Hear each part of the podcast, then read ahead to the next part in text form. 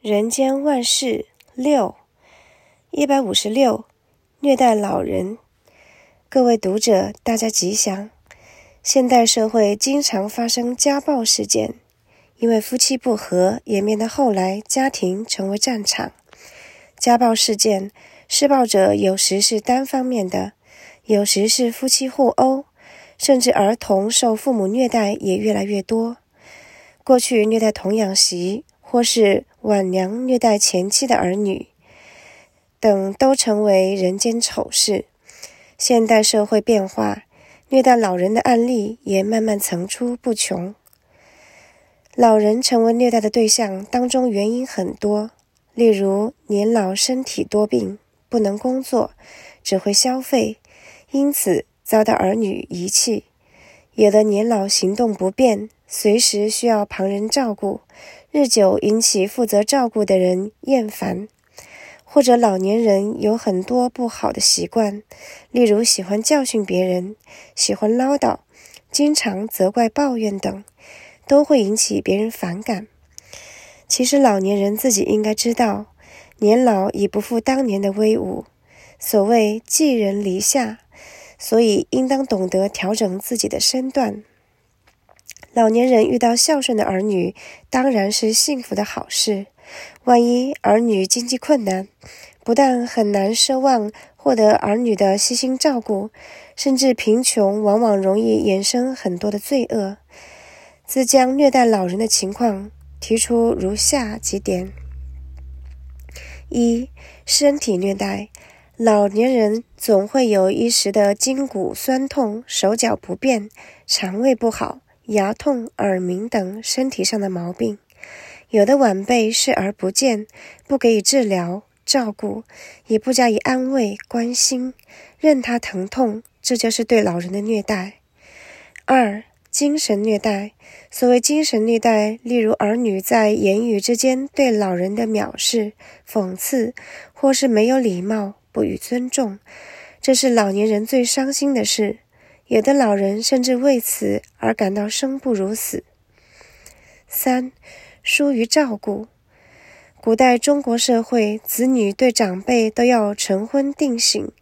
现在由于小家庭，父母子女分居而住，孝顺的儿女固然还是会经常关心父母，例如个性修养不到的子女，对老人疏于照顾。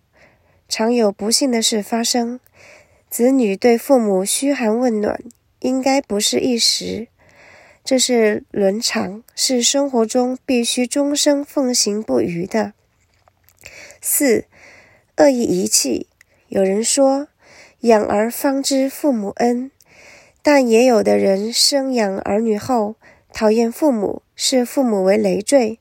于是，一些不孝的儿女总想把父母送到养老院寄养，例如老病负担很重，就寻求政府寄住；再不然，恶意弃养的也时有所闻。五、吞没财产，父母没有遗产，常遭儿女嫌弃；有的父母存了一些养老本，却遭儿女凯许。总是千方百计哄骗，等到达成目的，觉得父母再无利用的价值，就弃之不顾。不孝之行，莫此为甚。六、不加尊重。有的子孙对长辈，别说早晚请安问候，有时见了面，形同陌路，连喊一声爸爸妈妈都不肯。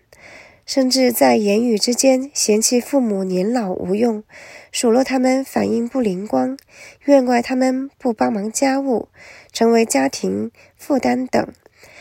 儿女对父母毫无尊重，让年老父母真是情何以堪。七、不让参与。年轻的儿女不知道父母的重要，不吸取老人的经验，不尊重老人的指示。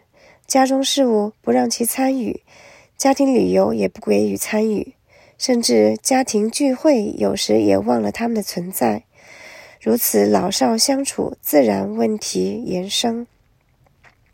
上来的问题，只要儿女稍懂孝道，稍加感念恩情，对父母多一些孝顺，就不会有很多天伦悲剧产生。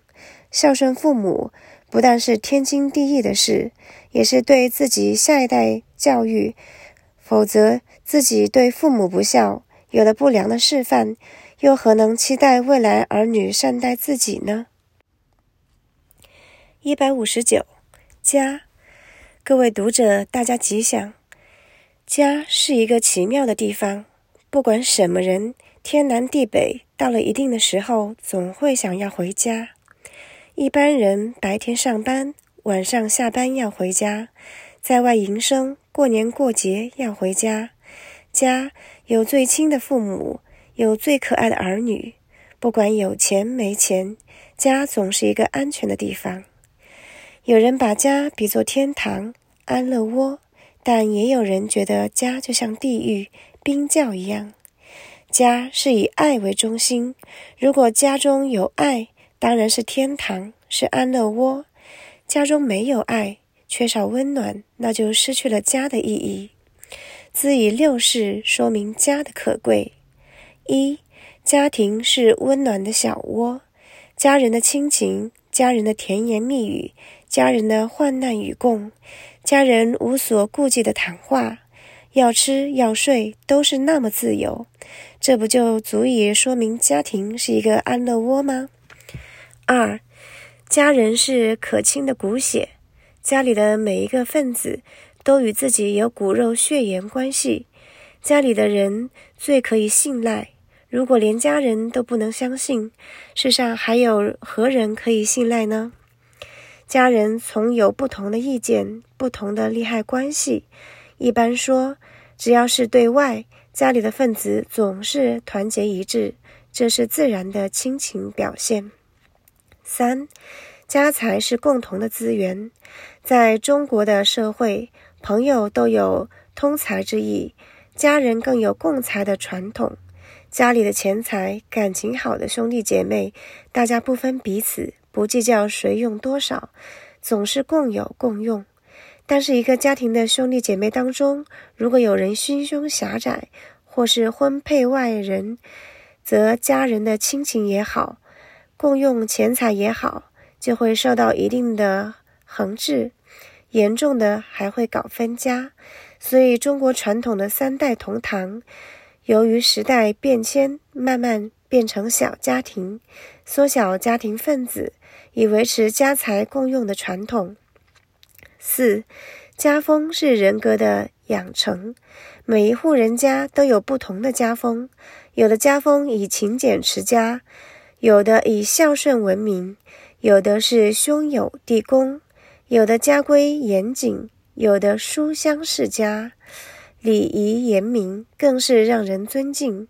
所以，一个家庭每一份子。